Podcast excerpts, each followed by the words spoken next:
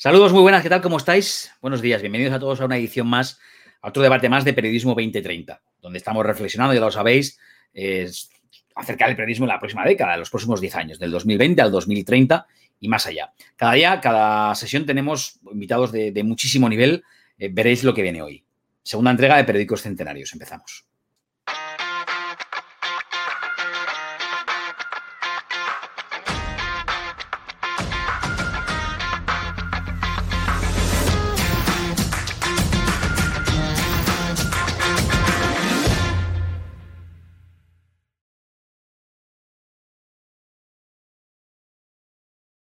Bueno, y para que todavía no conozca qué es Periodismo 2030, eh, Fernando, rápidamente, en un, minutito, ¿qué, objetivo tenemos entre manos?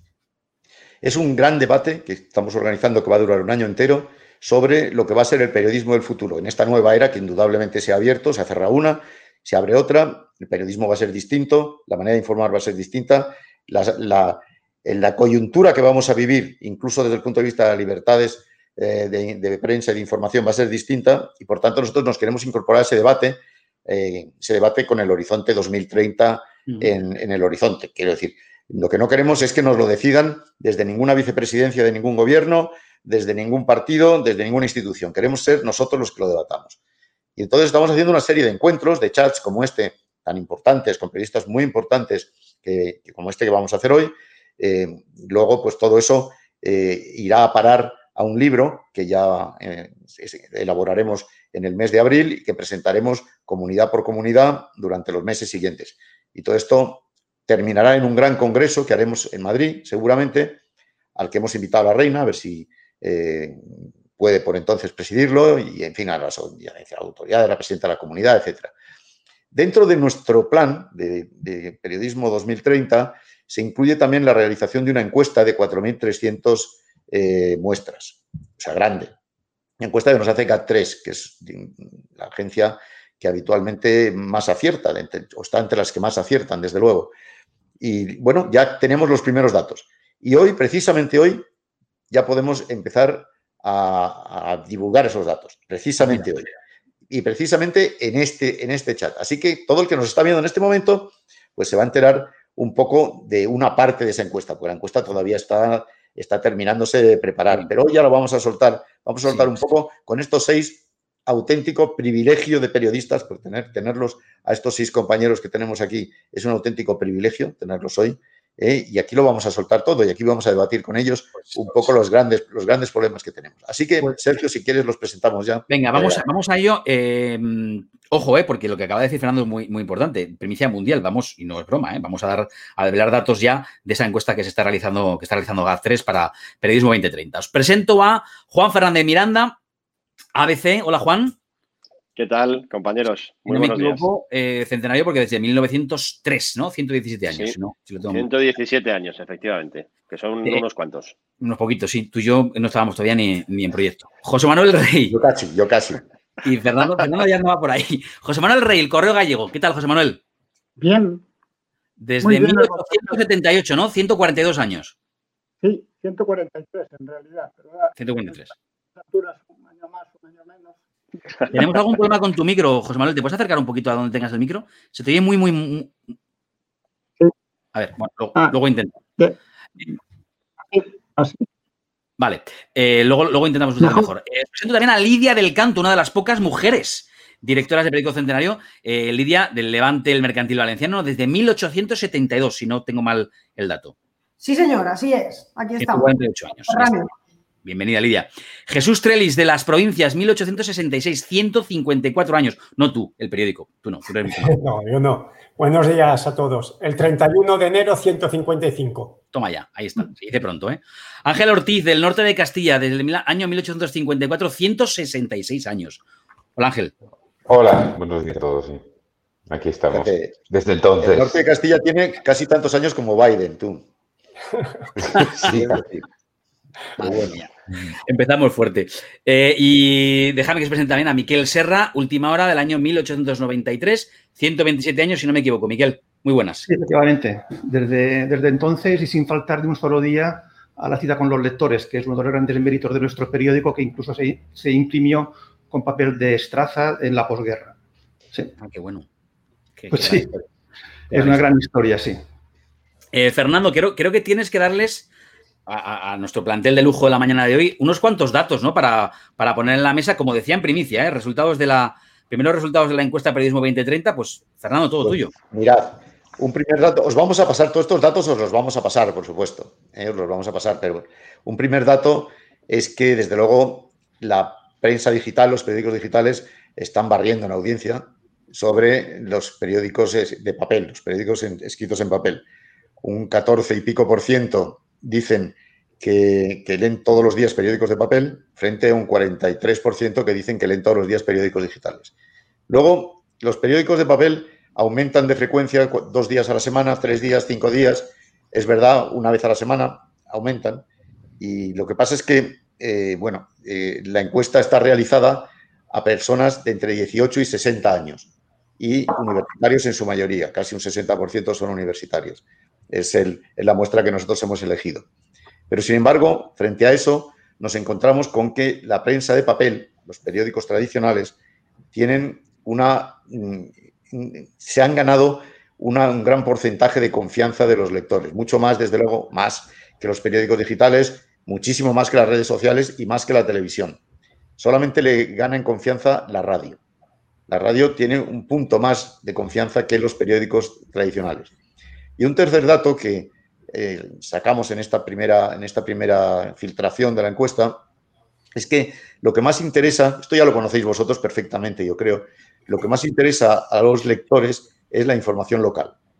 Mucho más que la información política, que está en segundo, tercer lugar, la sanitaria, la científica, y muchísimo más que la información internacional, aunque ahora la información internacional con estas, con estas cosas que estamos viviendo pues va interesando mucho más, ¿no? Pero vamos, que desde, el punto desde ese punto de vista, de que lo que más interesa es la información local, seguramente periódicos como los vuestros, que tienen una tradición muy consolidada y un prestigio muy consolidado en sus respectivas comunidades, en sus respectivas eh, provincias o ciudades, pues ahí yo creo que existe un, futuro bastante interesante. Y esto es lo primero que me gustaría a mí eh, que, contaseis, que, nos, de los que, nos hablaseis de este primer dato que damos en la encuesta y que vosotros conocéis muy bien y seguramente estáis luchando todos los días ¿no? por, ampliar vuestro espectro eh, de, presencia. ¿no? Sergio, tú, eres el, tú eres el de 24 horas y los desayunos, así que tú eres el que tienes que... Es que es, una pregunta ahí tan amplia. bueno, y sobre todo esto, eh, opinemos. Déjame que. Fíjate, ahí hay, una cosa que me ha llamado mucho la atención. Y si, queréis, venga, en el orden en el que estoy viendo ahí, empiezo por Juan, eh, Jesús, Lidia, José Manuel, Ángel y, Miquel, en el, no sé si lo veis todos en el mismo orden. Eh, Juan, a mí una cosa que me llama mucho la atención es muy, muy mayoritariamente un 44,3% de la gente que se informa a diario dice hacerlo en digitales eh, y un 14% eh, de los que se informa a diario dice hacerlo en prensa en papel, ¿vale? Pero sin embargo, cuando... Todos los días, todos los días, todos cuidado. Los días de todos los días. Sí, ese es el dato, ¿no? De los que se informan a diario, pues el 44% dice que lo hacen en periódicos digitales y el 14% en, eh, al revés.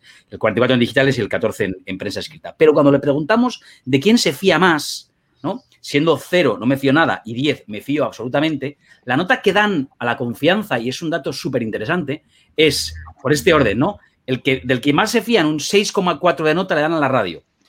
Un 6,1 le dan a la prensa escrita y un 5,9 a portales digitales, 5,7 a la televisión y un 4,9 a, la a las redes sociales. Conclusión, y esto es por lo que os pregunto, de que más se fían es de la prensa escrita, pero consume mucho más prensa digital. ¿Esto cómo lo, cómo lo interpretáis, Juan? Vale, bueno, muy interesante. Da para, da para varias jornadas de 20-30, solo lo que tenemos ya sobre la mesa. Pero yo voy a ser breve y así, bueno, nos vamos complementando unos y otros. Eh, vamos a ver, a mí no me sorprende que la mayoría de la ciudadanía se informe a través de, de Internet, de los medios digitales, de los medios eh, online. ¿Por qué? Porque el teléfono móvil eh, lo llevamos en el bolsillo. Y yo añado un dato de ayer de consumo digital de ABC, el 80% de la gente que se informó en abc.es lo hizo a través del teléfono móvil, no la tablet, no el portátil, el teléfono móvil. Y eso te acompaña en todas partes. Vas en el autobús, vas leyendo el móvil. Te sientas en el sofá viendo una serie, consultas en el móvil.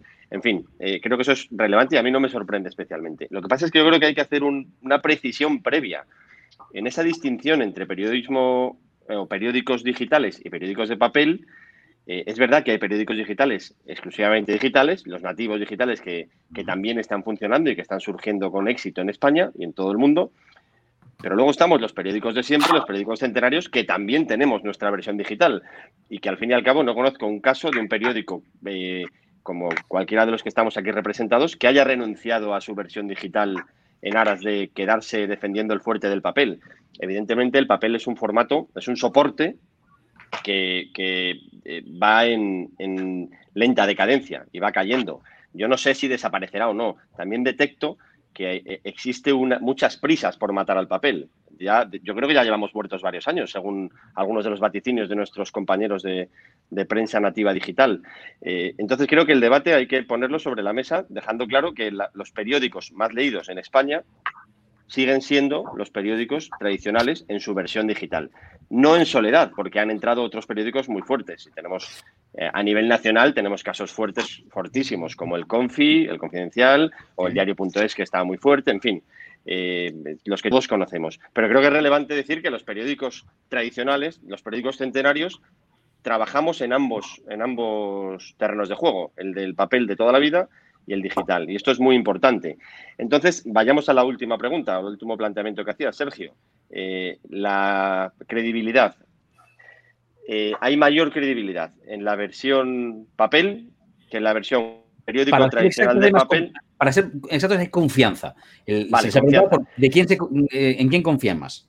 Vale, pues yo creo que ahí, para interpretar correctamente este dato, hay que tener en cuenta la importancia de las cabeceras. Es verdad que periódicos como los aquí representados, llevamos toda la vida en el negocio, toda la vida la nuestra y la de nuestros antecesores, em, y tal vez por eso haya una credibilidad mayor. Pero eso, ¿cómo se traduce? Es decir, ese lector que tiene mayor confianza en el papel que en la web, eh, tiene mayor confianza, por hablar de mi caso, en ABC Papel que en ABC.es, si realmente los contenidos están realizados por los mismos periodistas y por los mismos eh, gestores. ¿no?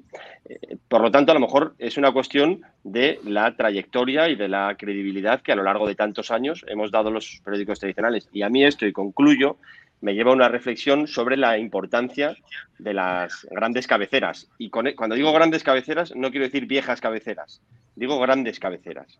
Eh, la marca, la marca de, del medio de comunicación. Y ahí hay algunos que han entrado con enorme fuerza en los últimos años, que son nativos digitales y que, que disputan en igualdad de condiciones el reparto de, lectores en online.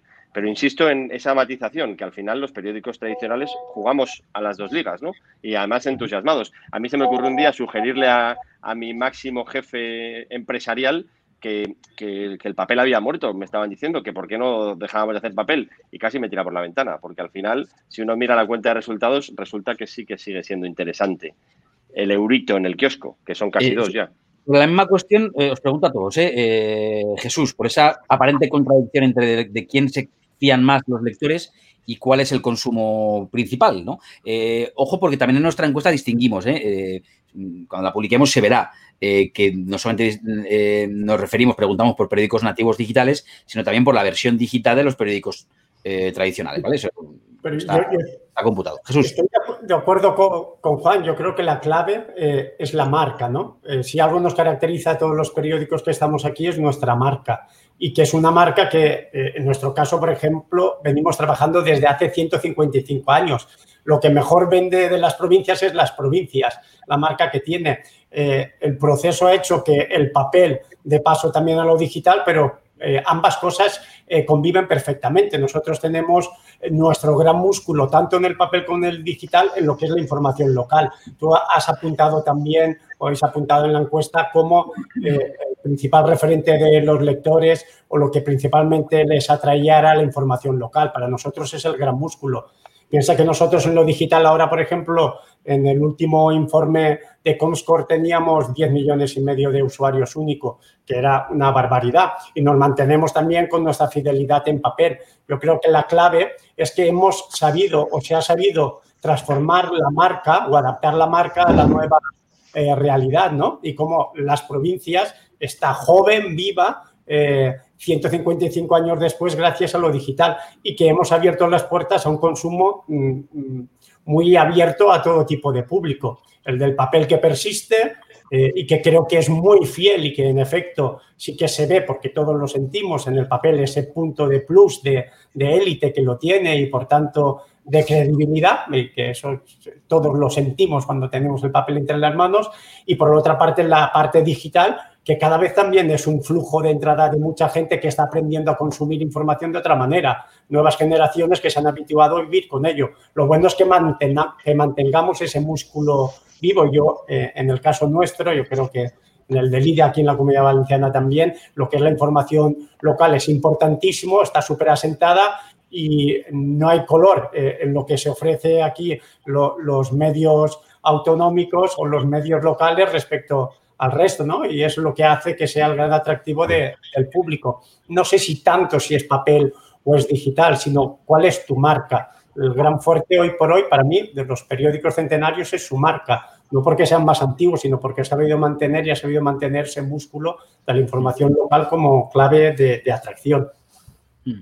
Mira, sobre esta clave, que lo apuntaba al principio Fernando, tengo aquí el dato exacto de eh, en qué medida le interesan los siguientes ámbitos de información, que es lo, que se le ha preguntado a, los encuestados. Bueno, pues entre mucho y bastante, la suma de mucho y bastante, eh, el 84,9% eh, sitúan en primer lugar la información local, 84,9%. La, la misma suma, mucho y bastante, en segundo lugar sería y esto tiene mucha lógica en este momento, la sanitaria, el interés por la información sanitaria, 81,5%. En tercer lugar, científica con 77% y en cuarto lugar, política nacional, 76,8%. No sé si hace poco tiempo esto habría sido diferente, pero en todo caso, muy destacada el interés por la información local. Lidia. Bueno, a ver, yo creo que es la madre del cordero. la prensa regional se ha mantenido muchísimo mejor y ha soportado muchísimo mejor las crisis que la prensa nacional, en parte gracias porque ofrecemos algo que solamente ofrecemos nosotros, como decía Jesús. Aquí en la comunidad valenciana o le consumes o consumes provincias o consumes Levante si quieres información local. Y al final la gente lo que va a buscar es lo que tiene al lado. Yo creo que uno paga y valora lo diferente lo que le pasa al mundo en general o cualquier noticia, digamos, nacional, la puedes encontrar en muchísimos sitios. Una noticia local solo la puedes encontrar en el periódico de referencia de tu región o de tu municipio o incluso de tu comarca. De todos modos, yo por polemizar un poco, incluso con la encuesta, es que reniego absolutamente el término periódicos de papel. Los periódicos de papel no existen. Lo que existen son periódicos que tienen formato en papel y formato digital y los que solo lo tienen en digital.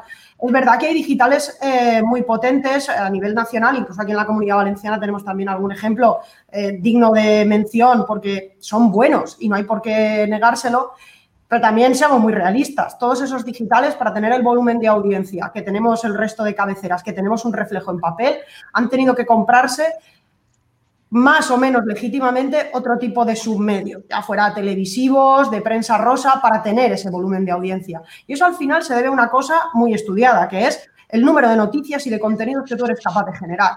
Las mayores redacciones digitales de España la tienen empresas que tienen también un periódico impreso. El periódico Levante tiene más de 100 periodistas. Y eso no me lo gana ningún digital, ni autonómico, ni probablemente nacional.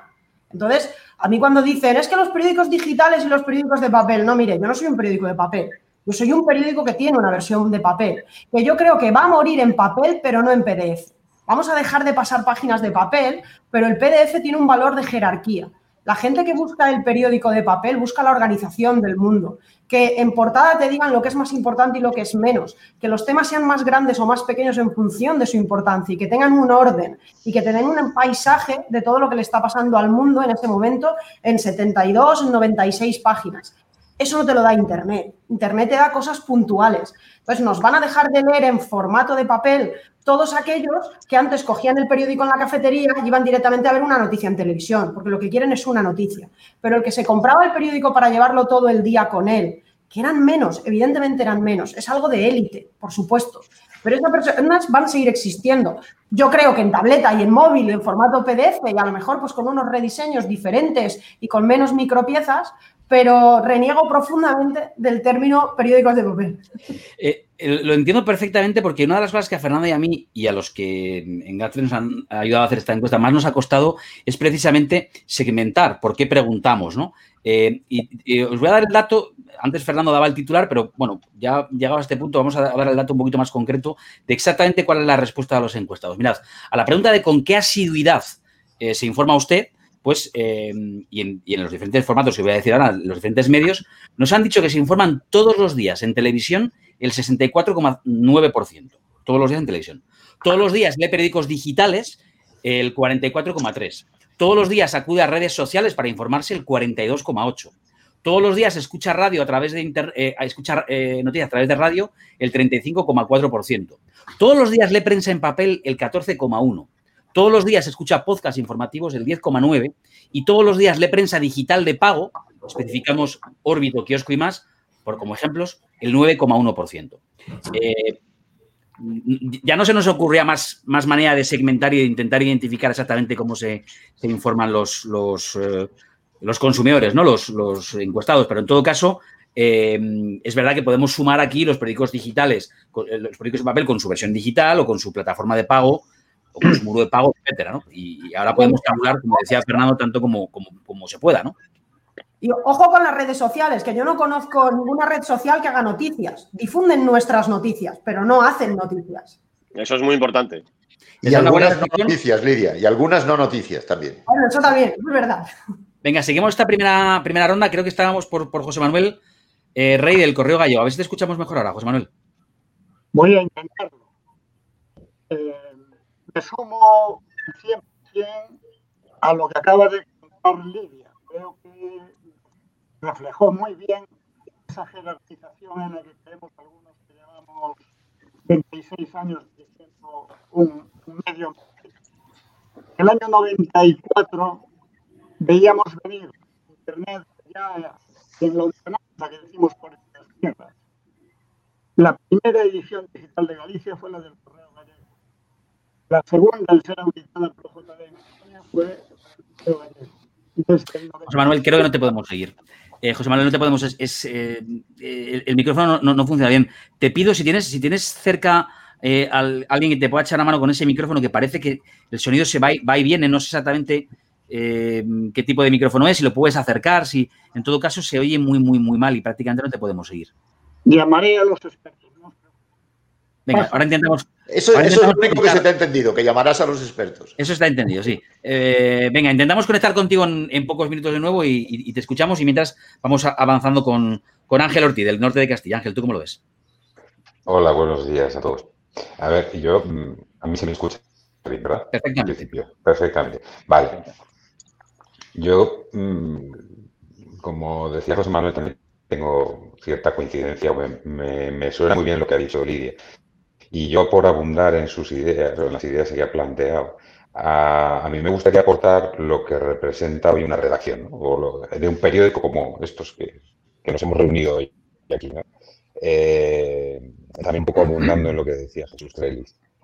Si, mm, si, analizáramos lo que hace hoy una redacción como la del norte de Castilla, nos daríamos cuenta que, de que mm, los periódicos más antiguos y los periódicos locales, que además eh, son los que más confianza despiertan y los eh, porque hablan además de las cosas que mejor conocen sus lectores, es la información local. Es decir, yo puede tener cierta, eh, cierto valor que se fiende de mí cuando hablo de Biden, ¿no? Antes pero me parece que es más valioso que se tiene a mí cuando hablo de la calle en la que vive un lector, que la conoce perfectamente y que, y que, no le puedo dar eh, gato por liebre.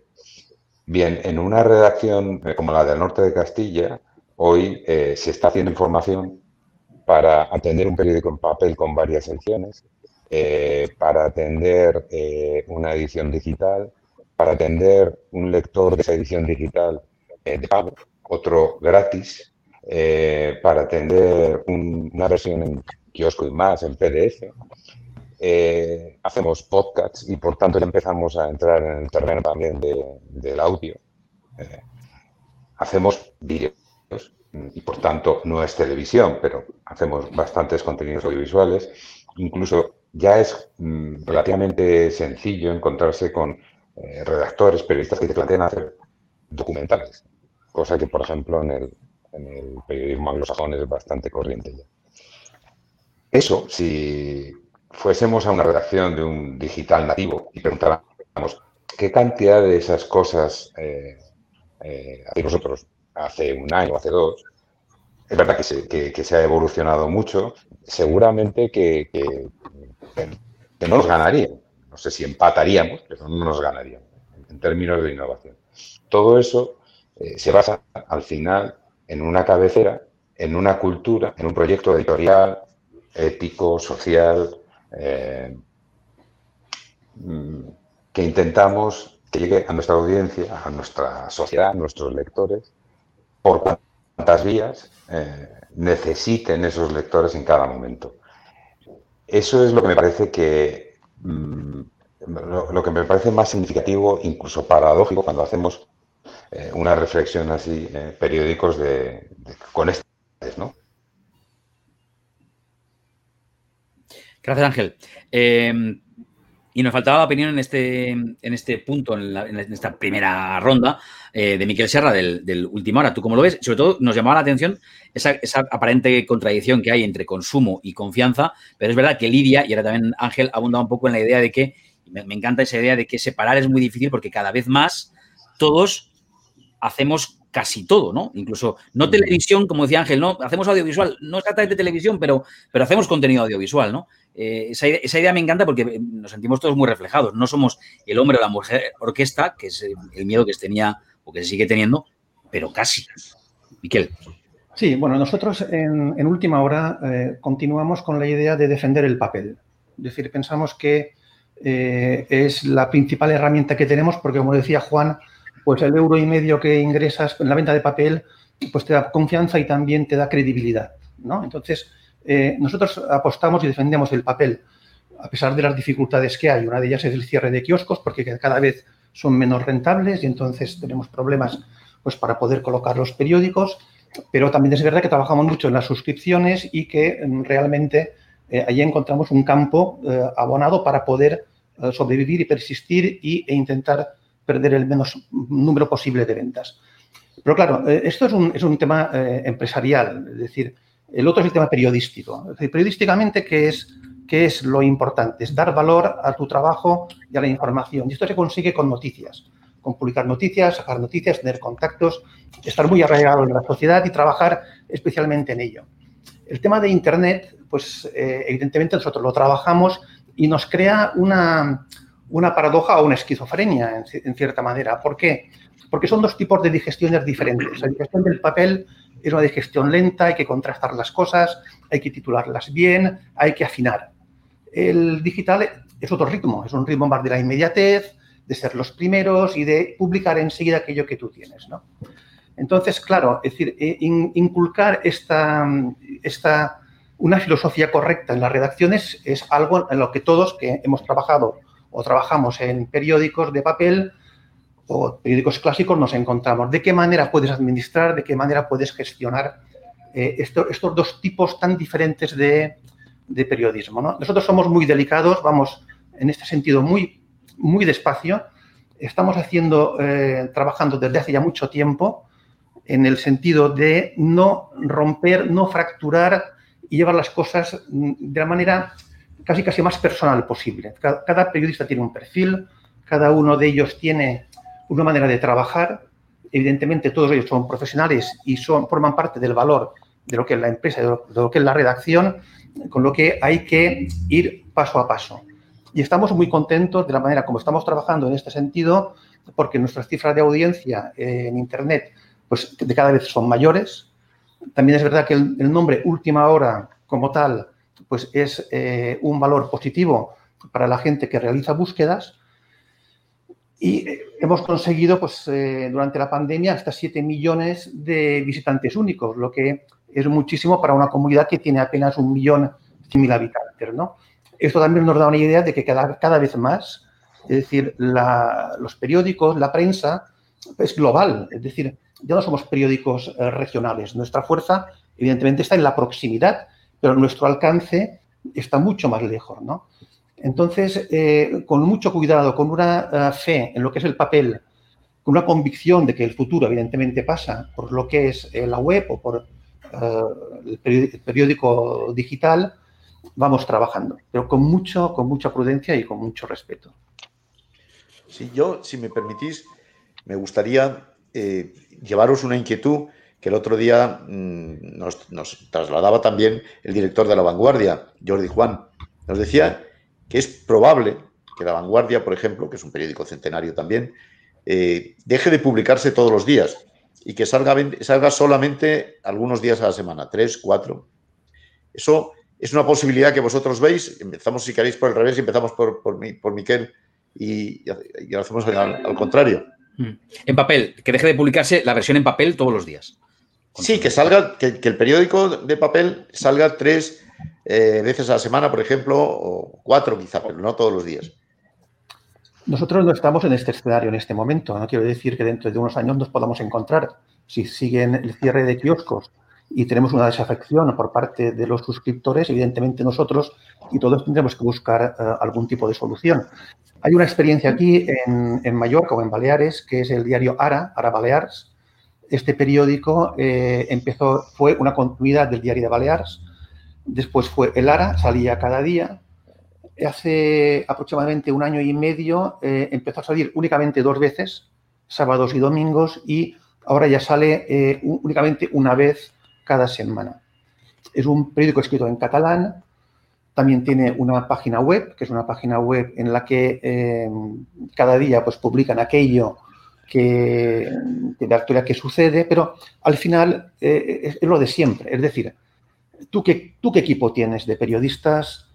tus periodistas cómo se mueven, cómo están conectados, qué noticias sacan, tú qué audiencia tienes a partir de lo que tú estás trabajando, que son primicias, son exclusivas, o tú qué es lo que tú quién eres tú, ¿no? Y a partir de aquí es cuando tú tienes éxito, ¿no? Si tú tienes pocos periodistas o tienes eh, periodistas pues, que no están arraigados, evidentemente, por mucha marca que seas, perderás tu valor y al final perderás tu crédito y tu credibilidad, con lo que dejarás de ser, ¿no?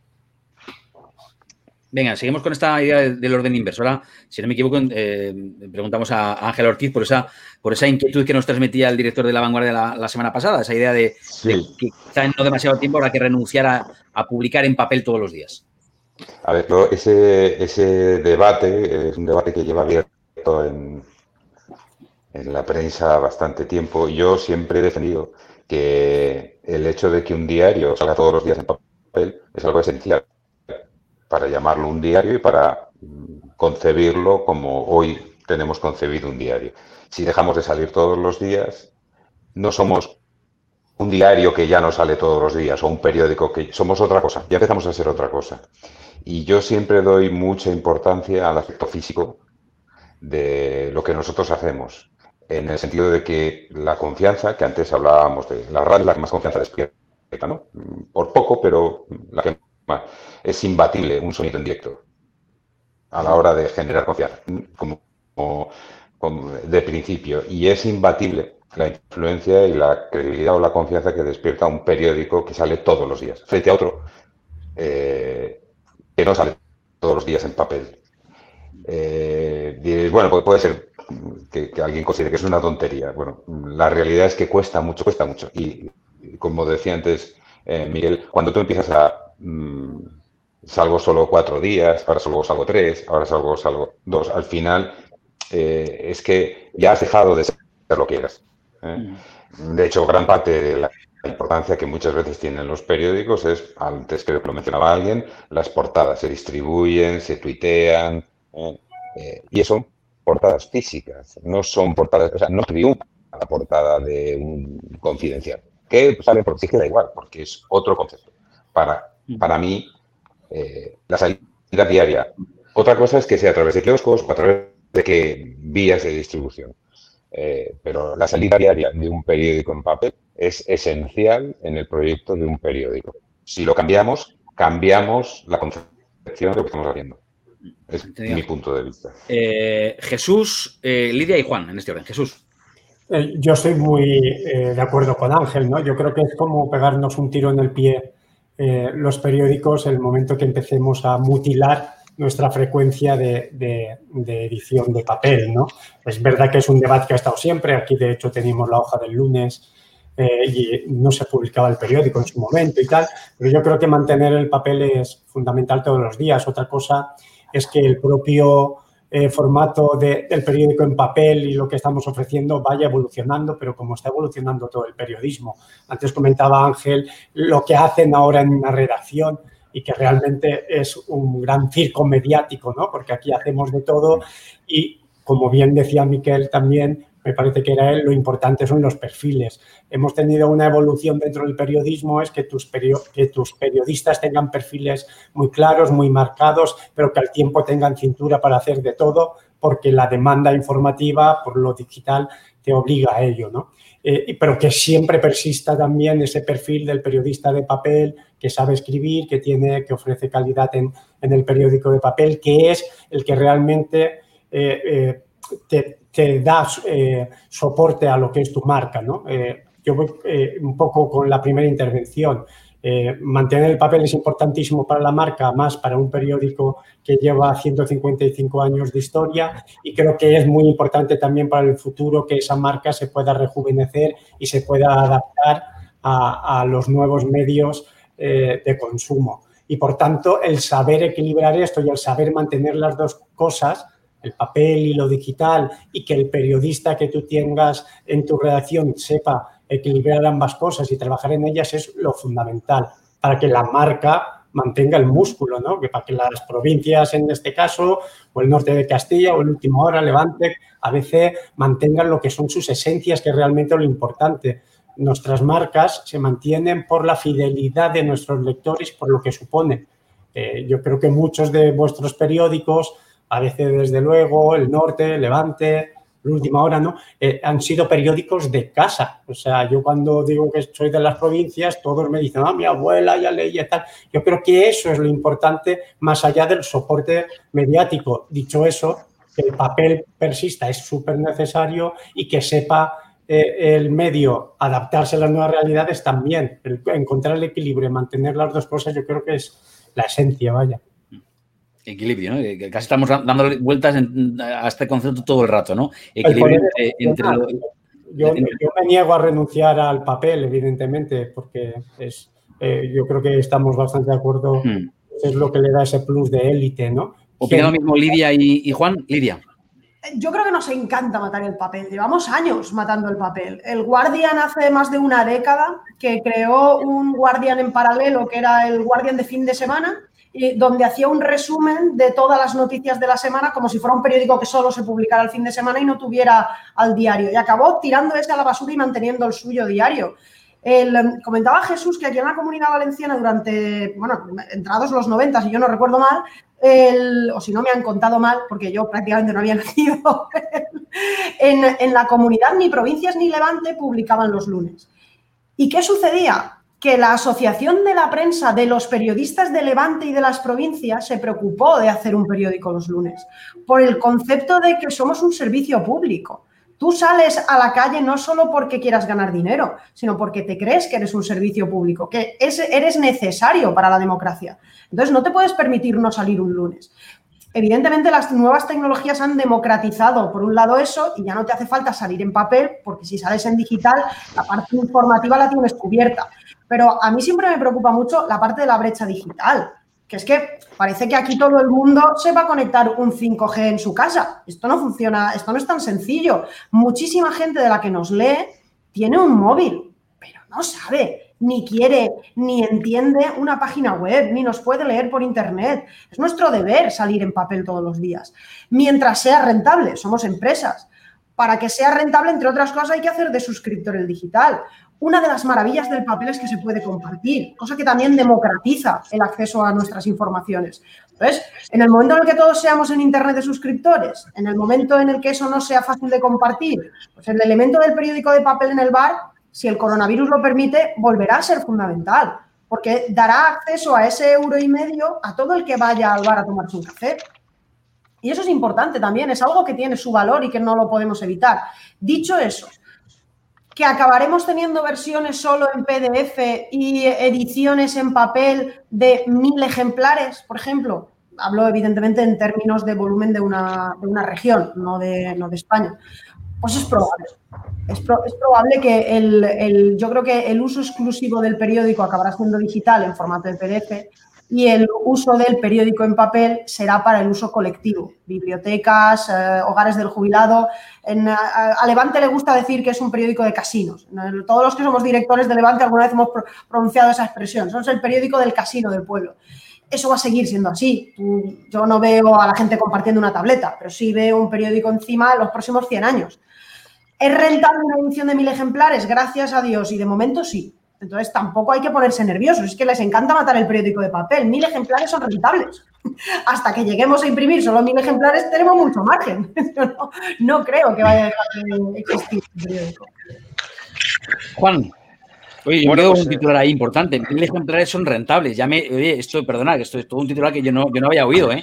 Y yo no lo sabía, yo no lo sabía, desde luego. Hay colchón, hay colchón. Es que, es que el, debate efectivamente no, no, es adecuado en el sentido de que los periódicos todavía eh, generamos ingresos. Por eso yo decía lo de mi, mi, patrón que casi me tira por la ventana cuando le dije que dejáramos de imprimir porque el papel había muerto. Claro, al final la cuenta de resultados se sostiene sobre de eurito. Dicho esto, eh, entonces la, la, tesis, Fernando, es que dejamos de imprimir a diario para imprimir los domingos, como hacían las revistas semanales que tanto éxito tuvieron en la transición y que han sido las primeras en caer en la nueva etapa, ¿no? Es decir, eh, la revista semanal es un producto que ha sido maravilloso y, enormemente influyente, además de enormemente leído, y ha caído en desgracia. Los periódicos que todavía, mal que bien, aguantamos y que seguimos teniendo nuestra comunidad de lectores fieles, eh, no tenemos que ir hacia eso. Además, ya aparte de los argumentos empresariales, aparte de los argumentos periodísticos, el argumento emocional del papel del periódico, que yo creo que es eh, muy relevante para una sociedad. Y, cuando hablo de un periódico me refiero a cada periódico en su ámbito de competencia, ¿no? Pero los periódicos desaparecen, tendríamos una crisis en amplios sectores de la población. ¿Alguna reflexión más? Eh, los periódicos, y hablo en general, papel, web, en todos los formatos, seguimos teniendo una enorme influencia sobre el resto de redacciones de los medios de comunicación. Cualquiera que ha trabajado en una tele o en una radio sabe que lo primero que se hace es ver qué llevan los periódicos. Y eso sigue siendo así, porque las grandes redacciones de contenidos siguen estando principalmente en los periódicos. Por supuesto, no en exclusiva, pero es verdad que los periódicos todavía nutrimos de información al resto de medios. ¿Cuánta gente leía los periódicos? ¿Cuántos lectores de prensa había en la época dorada del periodismo en España? X millones. ¿Cuántos lectores hay hoy? Muchísimos más. Es decir, la democratización de la que hablaba Lidia es, una multiplicación, no sé si por 10 o por 20, del número de lectores. Y eso propicia que, que, haya mucha más capacidad de llegar a gente. Pero al final, la pregunta que yo creo que debemos hacernos es si nosotros queremos llegar a todos o tenemos también que cuidar a ese mm, lector fiel, dispuesto a pagar por contenidos y por lo tanto exigente, que, esto también es muy importante, y esto es otro debate que tenemos que tener eh, a la hora de abordar esa, esa, mm, ese debate entre, eh, o ese choque entre periodismo urgente y periodismo sosegado, ¿no? que parece que, se presenta en las redacciones de papel y web. Em, y para finalizar, yo creo que el partido, como toda la vida, se juega a noticias, a noticias. ¿Qué redacción es capaz de contar más cosas al público que no se sepan. Y eso es, ese es nuestro negocio. Luego lo podemos vestir de mil maneras y podemos hacer multitud de cosas más, pero el partido se juega a noticias. Y esto enlaza con que al final, eh, en este proceso en el que estamos todos los medios eh, inmersos de pasar al muro de pago en Internet, no todos, pero muchos medios, de pasar al muro de pago, eh, me consta que la forma más fácil de conseguir que la gente se suscriba es la noticia más que el articulista de opinión, como en otras épocas, más que el editorial eh, afilado, la noticia. Y eso eh, es lo que genera que nosotros tengamos que estar tratando de tener redacciones pujantes, redacciones amplias, cabeceras fuertes, independencia y por lo tanto compromiso de nuestros lectores, que al final serán muchos menos de los que consumen eh, los contenidos gratuitos de la web, pero serán los importantes. Y al final yo creo que esos son los que siempre han leído la prensa. Una élite, mayor o menor, pero una élite perdona, perdona, Sergio, porque es que, tengo que tengo que despedirme. Tengo que despedirme porque como estamos como estamos, pues me han trincado en la tele, que es al final de lo que yo vivo, me han trincado para que, porque hoy es un día muy, muy complicado. Todos los días son muy complicados, pero hoy Fernando, es un día especialmente eh, complicado. Pregunta que mucho... todos al, despedirnos, pero te la hago a ti que te vas a, creo que a opinar de esto. Eh, queda, queda grabado, ¿quién va a ganar? Eh, ¿Trump o Biden? Va a ganar Biden naturalmente porque Trump no puede ganar porque sería una catástrofe nuclear. Bueno, es más, que, la, que las cosas... más, bueno, bueno. Más, más predicción, más predicción todavía. Venga. La gran Kamala Harris será presidenta de los Estados Unidos. ¿Dentro de cuatro o de ocho? Este, en este, en este, antes de que el otro se convierta en pato cojo con 86 años, que me parece que va a acabar con 86 años, esto no puede ser. Oye, una, una cosita nada más. Venga. Que me llama Josep Alfonso, que es el director general de la Fundación AXA, que es la que está, eh, está apoyándonos en la, con la encuesta y con todo este programa, que él quería veros, quería haber acercado a saludaros, pero ha tenido un conflicto, una cosa internacional que tiene con, con, la fundación, tienen no sé qué incumbre y que no podía, pero que en fin, que os manda un abrazo y os agradece mucho que estéis allí. Y yo, por supuesto, y no sabéis lo que siento perderme esto porque me está interesando un montón. Pero bueno, luego, oye, la apuesta luego me la cuentas, eh, Sergio. Esto no, apuesta, claro. a, ver, a, ver, quién ha ganado, si Biden, porque todavía hay gente loca que piensa que va a ganar Trump. No, por favor, eso no puede ser. Fernando, la, la única apuesta es que cuando gane el sucesor de Biden, lo contaremos en el periódico de papel. La sucesora. Eso sí. O sucesora, eso sí. o sucesora. Pues un abrazo gracias, muy fuerte a todos y gracias. A ver qué, voy a ver qué pasa con nuestro gallego, que se ha perdido por ahí en las ondas. Sí, bueno, no, no, eh, también te iba a contar. Gracias, Fernando. Tú vete que ahora lo voy a contar yo, porque José Manuel Rey del Correo Gallego, que tenía problemas con el micrófono, finalmente no lo ha podido solventar y no, y no entrará en el debate de hoy. Ya le emplazamos al siguiente debate y le pedimos disculpas, pero es que no, no le escuchábamos. Gracias, Fernando. Eh, eh, Juan, has dicho un par de cosas. Has dicho un par de cosas que es que casi nos has leído el pensamiento porque, claro, ahí vamos, ¿no? Eh, una tiene que ver, lo decía, lo decía también antes Lidia, con, el, con las redes sociales que no son generadoras de contenidos, sino que son trampolines, plataformas donde, pues, eh, eh, altavoces del... De, pero sí, y creo que está relacionado a los dos asuntos. Cada vez escuchamos más entre las, sobre todo entre los más jóvenes, decir expresiones como lo he leído en Facebook o lo he leído en Twitter y cada vez menos lo he leído en ABC o en Levante o Provincias Última Hora o el norte de Castilla. Eh, confundiendo, y aquí creo que hay un, un tema muy interesante porque, eh, claro, confunden el divulgador, el, el, el, esa red social, con la fuente de la información. Lo he leído sí. en Facebook, lo he leído en Twitter en lugar de lo he leído en ABC o lo he leído en, en, Levante. Y creo que esto es terreno abonado para las fake news, porque si no nos responsabilizamos, no sabemos en realidad distinguir un medio al que le doy credibilidad de un medio al que le doy menos credibilidad, pues terreno abonado para que coloquemos a la misma altura ABC con un diario digital que acaba de nacer y, y que no tiene ninguna responsabilidad. ¿no? O el blog del vecino. O el blog del vecino. Eso por un lado. al revés ahora o qué? Eh, eh, venga, hacemos al revés. Sí, pero espera, que eso por un lado. Y por otro lado, ¿cómo convencemos a, los, uh, a la ciudadanía, que al final es a, a, quienes servimos, de que paguen por contenidos cuando les hemos acostumbrado al gratis total y cuando basta que te acerques a una facultad de periodismo ¿no? de, de, o de comunicación y les preguntes eh, eh, si están dispuestos a pagar, que te digan, pero ¿por qué voy a pagar por informarme cuando tengo eh, el acceso a la misma información gratis en las redes sociales o en, en, o en Internet? ¿Qué decimos? Bueno, pues yo rápidamente. La primera pregunta eh, me parece un tema eh, esencial al que tenemos que responder es porque ataca a la esencia del periodismo, de nuestro oficio. Es eh, las redes sociales obvian quién te está contando tal noticia y eso agrede a uno de los pilares de nuestra profesión, que es contar, que es eh, ofrecer al lector eh, la seguridad de saber quién te está informando, ¿no? Con honestidad. Es decir, una cabecera, como puede ser ABC o cualquiera de las aquí presentes, tiene una línea editorial, tiene una idiosincrasia y está planteada y planificada honestamente para que quien nos lee sepa lo que está leyendo, más allá del prestigio que luego aporta cada cabecera.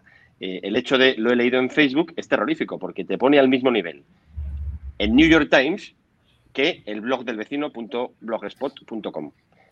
Y da igual quién lo cuenta. Y eso al final eh, agrede, para mí me parece una agresión directa al oficio nuestro. Y, y, además me parece que es un problema educacional en las nuevas generaciones. Y no solo en las nuevas, pero sobre todo en las nuevas. O sea que yo creo que ahí eh, los medios de comunicación deberíamos hacernos la pregunta de cómo, cómo afrontarlo, ¿no? Porque por supuesto que las redes sociales tienen también enormes beneficios para la, la divulgación de nuestros sí. contenidos. O sea que esto no quiere decir que haya que matar a las redes sociales, ni muchísimo menos.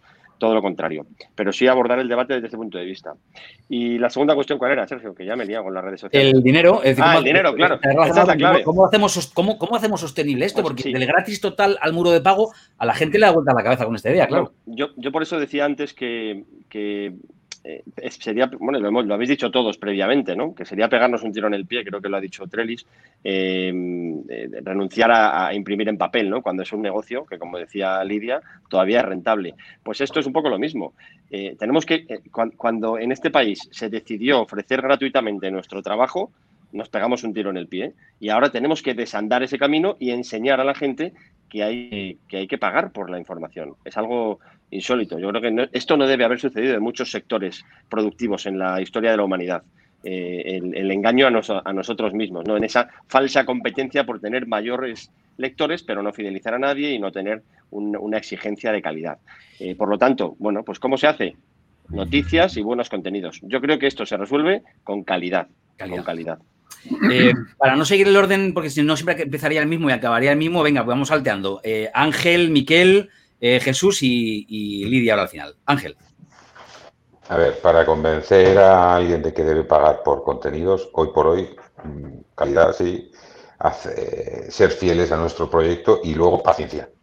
Esto es un proceso y además nosotros en Vocento lo estamos comprobando, digo por nuestro, el caso que yo conozco, hay que tener mucha paciencia, hay que conocer y tratar a un público que se comporta distinto que el que accede gratuitamente o el que acude a los kioscos.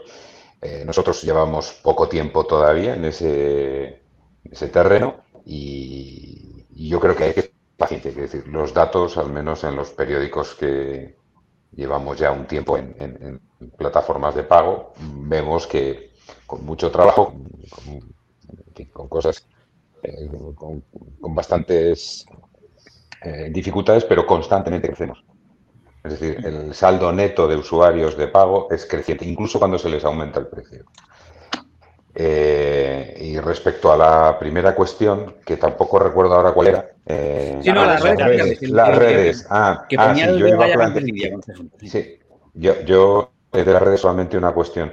Es relevante el problema de las marcas en las redes, pero más relevante me parece aún para la sociedad, para la democracia, eh, para las libertades, el eh, conocer por qué salen unas noticias y no otras.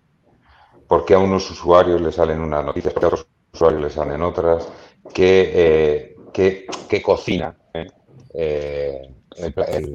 digamos, el escaparate informativo de esas redes, porque eso sí es muy, muy, muy importante a la hora de que sucedan cosas como las que han sucedido, por ejemplo, en Estados Unidos hace cuatro años, etc. Es el filtro burbuja del que habla Lee Pariser, ¿no? El, concepto este de, que, de, por qué a mí en, mi timeline de Twitter o en mi Google, cuando hago una búsqueda, me, Google me ofrece algo en función de lo, que espera que a mí me interese, ¿no? Es, complicado. Claro, porque eso lo que hace es que genera esos filtros burbujas, los que hacen es hiperfragmentar la sociedad, en los proyectos colectivos y luego, pues bueno, por ejemplo, en situaciones como las que vivimos, pasa lo que pasa que cada uno eh, o sea, se pierde mucho la perspectiva de que esto, por ejemplo, una pandemia es una cuestión que tenemos que resolver como sociedad, no individualmente, ni territorialmente, ni... Eh, hay mucha gente metida en pequeñas burbujitas que pierden la perspectiva de que forman parte de todo, que nosotros, digamos, alimentamos constantemente de los medios de comunicación. Hmm. Un asunto muy, muy interesante el, del filtro burbuja y, cómo se crean, ¿no? Como, como, si no resolvemos esto, vamos creando como, como guetos de opinión, ¿no? Es decir, mundos que no se tocan ni se entienden y, por tanto, eh, ven mundos diferentes porque les presentan los medios, o mejor dicho, las redes, eh, mundos diferentes. No sé si ha dicho eh, Miquel o Jesús antes, pero me da igual, quien, quien prefiera a los pues yo, si queréis. a ver, yo creo que la mejor vacuna ahora que estamos con el tema de la pandemia es la marca. Yo insisto, en esta idea para ambas cosas, ¿no? Eh, la mejor manera de luchar contra las fake news y tal es que tus noticias sean marca y que cuando se cuelen las redes sociales incluso se detecten como una noticia de, las provincias, aunque es una gran lacra y que, como bien decía Juan, lo más lo fundamental y la gran tarea pendiente que podemos tener a nivel social es la educación eh, de nuestros lectores, ¿no? el, el rediseñar reenseñar a, leer las noticias, a distinguir. Hay un trabajo de educación muy, muy potente. Pero lo que mejor, eh, el mejor filtro que debe haber es que distingan tu marca y que tu marca tenga un plus de prestigio que no se pueda quitar, o por lo menos que te identifiquen, que eres la provincia, o ABC, o el norte, o Levante, o Última Hora. Eh, y en cuanto a contenidos, estamos en lo mismo, ¿no? Yo creo que la mejor arma que puedes tener es potenciar mucho tu marca, que sea eh, de prestigio y que ello acabe invitando a que la gente tenga la necesidad de, suscribirse a, tu muro de pago. ¿no? Nosotros estamos en ese proceso. Eh, creemos que tenemos claro qué es lo que hay que hacer con la experiencia de otros compañeros del grupo eh, y la gran apuesta es, primero, que el producto sea de, de mucha calidad, segundo, que pueda acudir a muchos nichos distintos eh, tercero, que pueda ser original y que ofrezcas cosas distintas. Y cuarto, que tu marca, que tu fuerza eh, eh, esté ahí patente, ¿no? Que la, que la gente sepa que en las provincias y acabe siendo el imán para que, para que se acaben adaptando a esto. Pero sé que es un, un proceso largo, que es una cosa que tenemos, porque hemos tirado ese tiro al pie en su momento, tenemos que deshacer ese camino anda eh, eh, perdido antes y bueno, por ahí tiene que ir un poco la esencia. Ya han salido por ahí eh, marca, paciencia y calidad. No sé cómo lo ve Miquel Serra. Miquel. Sí, yo estaba pensando ahora y os voy, a, voy a contar una anécdota que nos sucedió en el periódico que yo creo que es muy ilustrativo de, de cómo van los tiempos. Hace, yo creo que tres o cuatro años se nos rompió el fax del periódico. Y el fax únicamente lo utilizábamos porque eh, la funeraria nos enviaba la lista de muertos, de la relación de fallecidos. Entonces, eh, no, me lo, comentaron, no me lo dijeron y entonces estuvimos tres días sin publicar la relación de muertos en el periódico, de fallecidos. Entonces, al tercer día llamó una señora de un pueblo, de Sineu, del centro de Mallorca, y llamó preguntó por el director, yo no estaba, y se puso la subdirectora. La subdirectora eh, me dijo, mira, ha llamado una señora de Sineu y dice si tenemos intención de seguir o no publicando la relación de fallecidos. Porque dice que si no, se da de baja de suscripción del periódico porque con lo que le da IB3 ya le basta. Realmente para mí fue una lección absoluta de periodismo. ¿Por qué? Porque vosotros sabéis que hacer un periódico realmente cuesta muchísimo trabajo y último sacrificio, que se dice vocacional, vocación, pero sacrificio realmente personal. No únicamente de seguir la actualidad, sino también de tener ideas para contar cosas que no son actualidad. Nosotros una parte importante de nuestro trabajo lo pasamos precisamente pensando qué reportaje podemos hacer, qué cosa podemos contar que se escape de lo que es normal. Porque el periódico tiene que ser interesante. Y si realmente cuentas aquello que cuentan los políticos o se cuenta por las redes sociales o los jefes de prensa o tal, pues entonces haces una cosa muerta, ¿no? Claro, cuando tú ves después eh, por la televisión pública nuestra que aquello que a ti tanto te ha costado parir, tanto pensar, lo cogen, lo succionan y lo ponen en formato de reportaje en los programas que hacen, y esto es una constante no únicamente en última hora, sino también en lo que en nuestra competencia, que es el diario de Mallorca. Pues claro, te da una cierta, una cierta rabia, ¿no? Y cuando piensas y dices, bueno, es que IB3 son 250 periodistas o 250 tipos que trabajan en la producción de este medio. Nosotros somos 82. Diario de Mallorca no sé cuántos son, pero somos las tres principales redacciones que hay en, en la isla. Y pones esto junto con lo que dice aquella señora de Sineu, pues entonces piensas también que no únicamente, no únicamente son las redes sociales, no únicamente la piratería que a veces eh, tenemos que denunciar, sino que hay algo más, mucho más profundo y es que los poderes públicos tienen instrumentos de comunicación que en muchas ocasiones se rellenan a partir del sacrificio o del trabajo intelectual que hacemos en las redacciones. Que las redacciones, evidentemente, no vemos nada de todo esto, porque la crisis general y generalizada pues existe para todos, ¿no? Entonces, las dificultades que tenemos son tan enormes, son tan eh, extraordinarias, que mm, realmente si no tenemos el papel para defendernos eh, eh, y únicamente entramos en el mundo, el mundo global de lo que es las redes sociales o los periódicos web, pues evidentemente nuestra marca va a sufrir mucho. Y si sufre la marca, sufre la credibilidad. Y ya digo, si no tienes credibilidad, tienes que desaparecer porque ya no eres nadie. Mm. Preciosa lección de periodismo la que contabas del, fax y, y, esta señora que os llamó, ¿no? Me parece por lo menos una lección de humildad, ¿no? Es decir, uno piensa que está todos los días, ¿no? Eh, ganándose el premio Pulitzer con grandes historias, que seguramente sí, pero al final el, servicio público es el servicio público y esa señora estaba acostumbrada a leer esa información todos los días en la última hora. Y, y, es, y es esa la razón por la que estaba suscrita. Es toda una lección, ¿eh? encierra un montón de conocimientos. esta señora, Sergio, seguramente seguiría suscrita sin tener ninguna duda si no tuviera IB3 y en IB3 aquellos reportajes que nosotros contamos que son interesantes, que después una, una, productora o la propia televisión, pues pasa evidentemente a audiovisual, con lo que es mucho más eh, entretenido y mucho más sencillo que no leer ni comprar el periódico, claro. Oye, Miquel, ¿y qué hiciste para arreglar el fax? No, no, el mismo día que arregló el fax. El mismo día que arregló el Sí, ¿no? habría sido una, una ocasión estupenda para que... Yo no sé vosotros, pero nosotros en nuestra redacción cada día la relación de muertos se tiene que pasar al director o al subdirector o a la subdirectora. Cada día lo revisamos porque a veces te encuentras sorpresas que se muere alguien importante, que no hay esquela y tienes que ver, oye, aunque sean las 10 de la noche, oye, levantamos el periódico y ponemos el, ponemos el obituario. Me faltaba en esta, última, ya estamos fuera de tiempo, fijaos que rápido se ha pasado la hora, me faltaba la opinión de, Lidia sobre estas cuestiones, ¿no? Sobre la, por un lado, la, cómo nos iguala todo las redes sociales, para bien y para mal, y, qué reflexión te, sugiere eso, Lidia. Y por otro lado, el, tema de lo que ahora los modernos llaman monetizar, porque no es lo mismo tener influencia que hacerlo sostenible. Eh, paradójicamente, los medios de comunicación tenemos más influencia que nunca, porque como decía Juan, pues tenemos más audiencia que nunca, pero tenemos menos dinero que nunca, porque toda esa audiencia no paga por leerlo. Es un auténtico, un auténtico drama. El, que no se me quede por decir que a mí las mayores quejas que me llegan es cuando nos equivocamos en el horario de las misas. O sea que ese, detalle del lector fiel que sabe lo que va a buscar. Um, la clave, eh, que no la había pensado, pero ahora que la dices, te la compro. La clave es que te iguala. El concepto de igualar.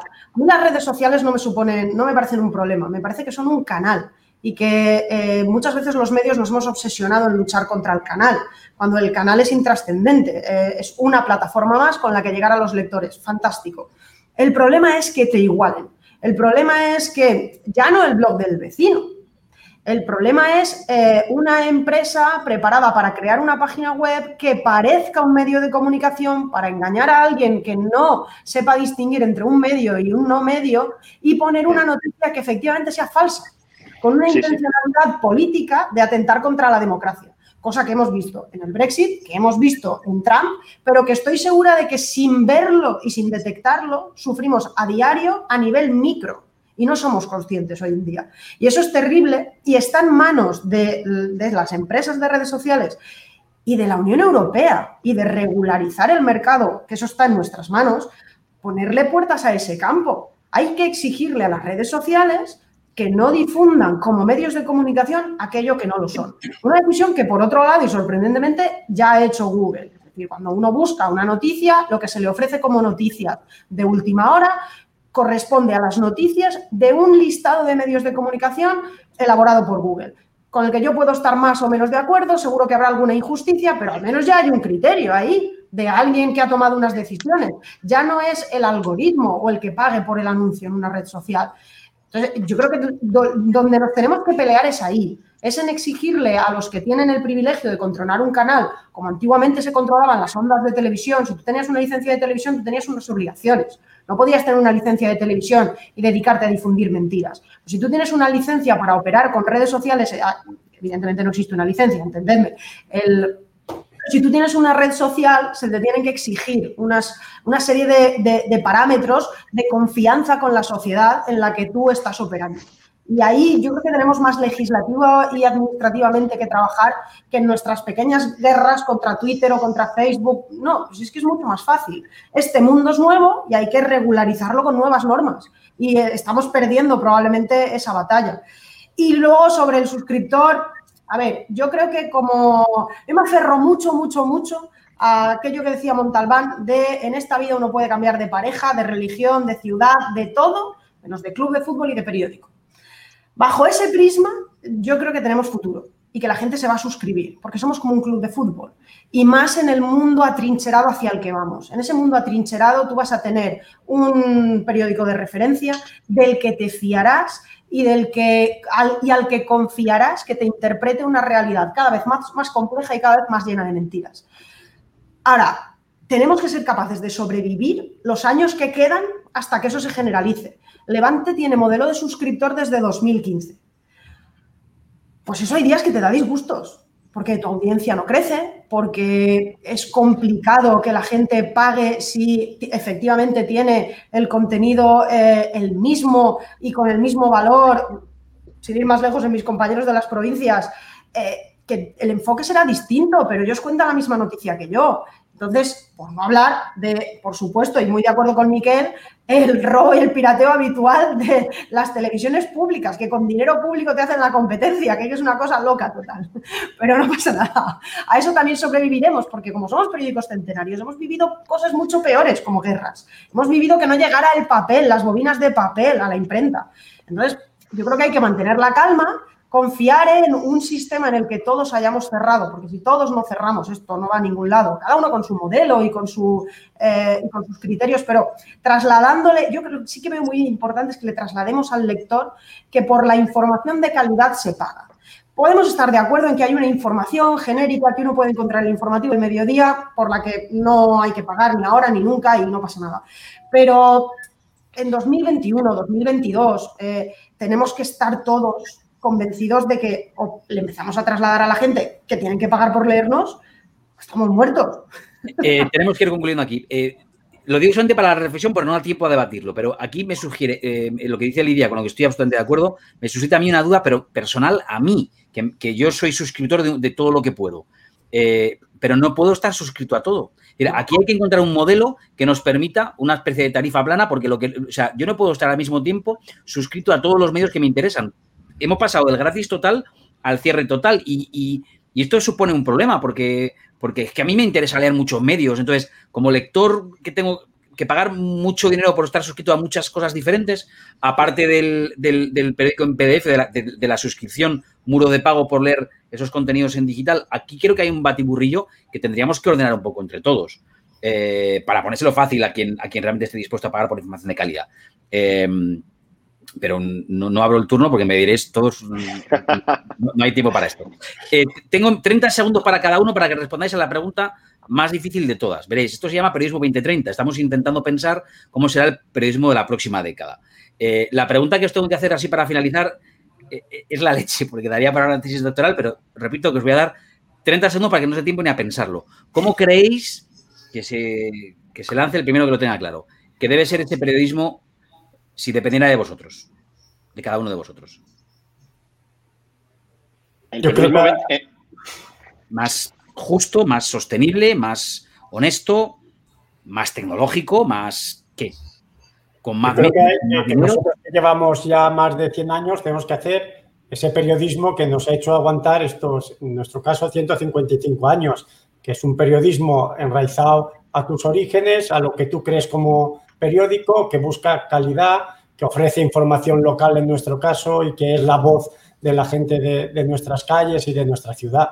Yo creo que la misma base con la que nacimos, nosotros tenemos un manifiesto eh, que estaría vigente hoy por hoy al 100%, la misma base, que nos tiene que, permitir eh, continuar. Misma esencia, por tanto, Jesús, mm, mm, a través de diferentes mecanismos. Eh, la misma, esencia que eres, tu marca, un, periodismo de calidad, eso se da por hecho, ¿no? Eso lo tenemos todos claro, pero yo creo que es que tú respetes tu marca, esa marca que te ha permitido, eh, y aquí tenemos los ejemplos, estar vivo durante siglo y medio en nuestro caso. Hay poco que cambiar en ese sentido, lo que hay es que adaptarlo a las nuevas eh, situaciones sociales y de consumo que existen. Ángel, ¿cómo imaginas tú la próxima década en nuestra profesión? Sí, eh, con mucha más ética generalizada, eh, o, por lo menos conservándola eh, aquellos que tratamos de preservarla lo máximo posible en los mismos niveles que ahora, máxima adaptabilidad y mucha más proximidad. Yo, yo, creo que vamos a estar más próximos a cada tendencia o gusto de, la sociedad cada vez eh, es menos generalizada, digamos, en hábitos, en muchas cosas. Eh, cada gente antes hablaba de los nichos y de las maneras de abordar la actualidad, pues con mucha más especialización y seguramente si somos igual o más éticos, eh, igual o más adaptables y, por supuesto, más próximos a los intereses del lector, tendremos un futuro. Ética, adaptabilidad y proximidad. También me quedo con esos tres conceptos. Juan. Yo es que creo que eh, las ciencias de la información son una, es una rama del conocimiento joven, es verdad, pero creo que ya las esencias del periodismo están bastante claras y son las mismas. Lo que cambia es el entorno, lo que cambia es el soporte, lo que cambia es lo accidental, pero lo sustancial sigue siendo lo mismo. Por lo tanto, yo te respondería exactamente igual a esta pregunta en 1980 y en 2045. Y es informar, eh, honestidad, veracidad, proximidad y sobre todo mucha profesionalidad. Las esencias del periodismo. Me quedo con, la, con la profesionalidad. Lidia. Pues yo creo que será desgraciadamente atrincherado y beligerante y creo que viviremos un periodo de extraña dualidad, con piezas sencillas y simples que le expliquen entre tanto ruido a aquel que quiera estar informado y no tenga tiempo de hacerlo de manera pausada, lo que realmente ha pasado en el día, pudiéndose fiar de la marca, y luego, por otro lado, con piezas de gran análisis y profundidad para aquellos que quieran entender el mundo que les rodea. ¿Y Miquel? Bueno, yo no, descontando el periodismo que se hace en las eh, empresas públicas, yo creo que el futuro del periodismo en las empresas privadas será sano si las empresas obtienen beneficios del trabajo de los periodistas y de todo el grupo de, de redacción. Si las empresas no generan beneficios o como mínimo, como mínimo se pueden sostener, pues entonces el futuro del periodismo es catastrófico. Pues no, pues, pues no puede ser más claro, Miquel. Básicamente, básicamente. Básicamente, en 10 segundos me han sobrado un, broche, un broche de oro. me han sobrado 20 segundos. Pero, pero sí, vamos, eh, yo creo que todos coincidimos también, ¿eh? Sí, está muy claro. Eh, bueno, tenemos que irlo dejando aquí. Tengo que deciros varias cosas. Primero, que nos encontráis en las redes sociales, ahí nos lo recuerda nuestro compañero David, en Twitter en Periodismo 2030, también en Instagram y en Facebook con la misma marca, y por supuesto en nuestra página web, periodismo2030.com, eh, que la encuesta de la que os hemos dado una pequeña pincelada, un avance en el día de hoy, pues es gracias y todo el encuentro que estamos teniendo hoy aquí, gracias al impulso de la Fundación AXA, por supuesto, y eh, a quien agradecemos mucho que nos haya permitido estar aquí con vosotros, y eh, el apoyo, por supuesto, de la que también forma parte de los muchos amigos que nos acompañan en esto, eh, pues el apoyo de la, de la de la Prensa de Madrid, la APM, de la ONU a través de, la Agencia de Formación UNITAR, que nos avala en la, en la idea de los ODS y, los objetivos 2030 eh, y respaldo de un montón de facultades, de la Complutense de Madrid, de la Universidad de Salamanca, de Juan Carlos, etcétera. También la editorial de Almuzara, que está con nosotros en el, en el libro y tiene un montón más de amigos. Y os recuerdo que vosotros ya sois parte de ese club Periodismo 2030 que encontráis en periodismo2030.com. Hay un club y todos los que forman parte del debate ya están dentro del, equipo. Eh, no sabéis lo que habéis hecho porque el que entra no sale. Em, ¿Quién va a ganar? Que es eh, lo último que os voy a preguntar para nuestra particular porra. No pasa nada, queda aquí grabado. Juan, eh, decía con total rotundidad Fernando antes de irse que va a ganar Biden, pero por goleada. ¿Tú cómo lo ves? Yo creo que va a ganar Biden, pero vamos, con todas las cautelas. ¿Quién más se moja por aquí? Ángel. Va a ganar Biden y lo va a anunciar la Fox. ¿Eso es una maldad o qué? No, no, eso va a pasar. Lidia dice que va a ganar Biden y la anuncia en primicia la Fox. Eh, Ángel Ortiz. Pues yo también creo que va a ganar Biden, pero tengo las mismas o más cautelas que, que, mi compañero, porque me parece que hay un voto oculto que nos puede dar sorpresas. No, no, espero que no caigamos en lo mismo de la anterior ocasión del voluntarismo que luego la realidad estropea. Jesús. Sí, yo estoy con, Ángel, ¿no? Eh, pensamos en Biden, pero tenemos detrás de la, de la oreja la mosca de Trump. Y finalmente, Miquel. Bueno, yo voy a discrepar. Yo eh, tengo un amigo que vive en Miami, que cada vez que hay elecciones siempre le consulto y le digo a ver quién va a ganar. Y tengo que decir que siempre acierta. Siempre acierta. Y eh, acertó la última vez con, con, con Trump. Y no he hablado con él hace poco, hablé con él hace tres meses le pregunté quién iba a ganar y me dijo, puedes estar tranquilo que va a ganar Trump. Digo yo, tranquilo, a mí me da igual que gane uno o que gane el otro. Pero vamos, el que estás tranquilo estás tú, serás tú que estás en Miami, que, que evidentemente pues vive muy bien. Y hace tres meses tu amigo, que no se equivoca nunca, te dijo Trump. Trump. Me dijo Trump.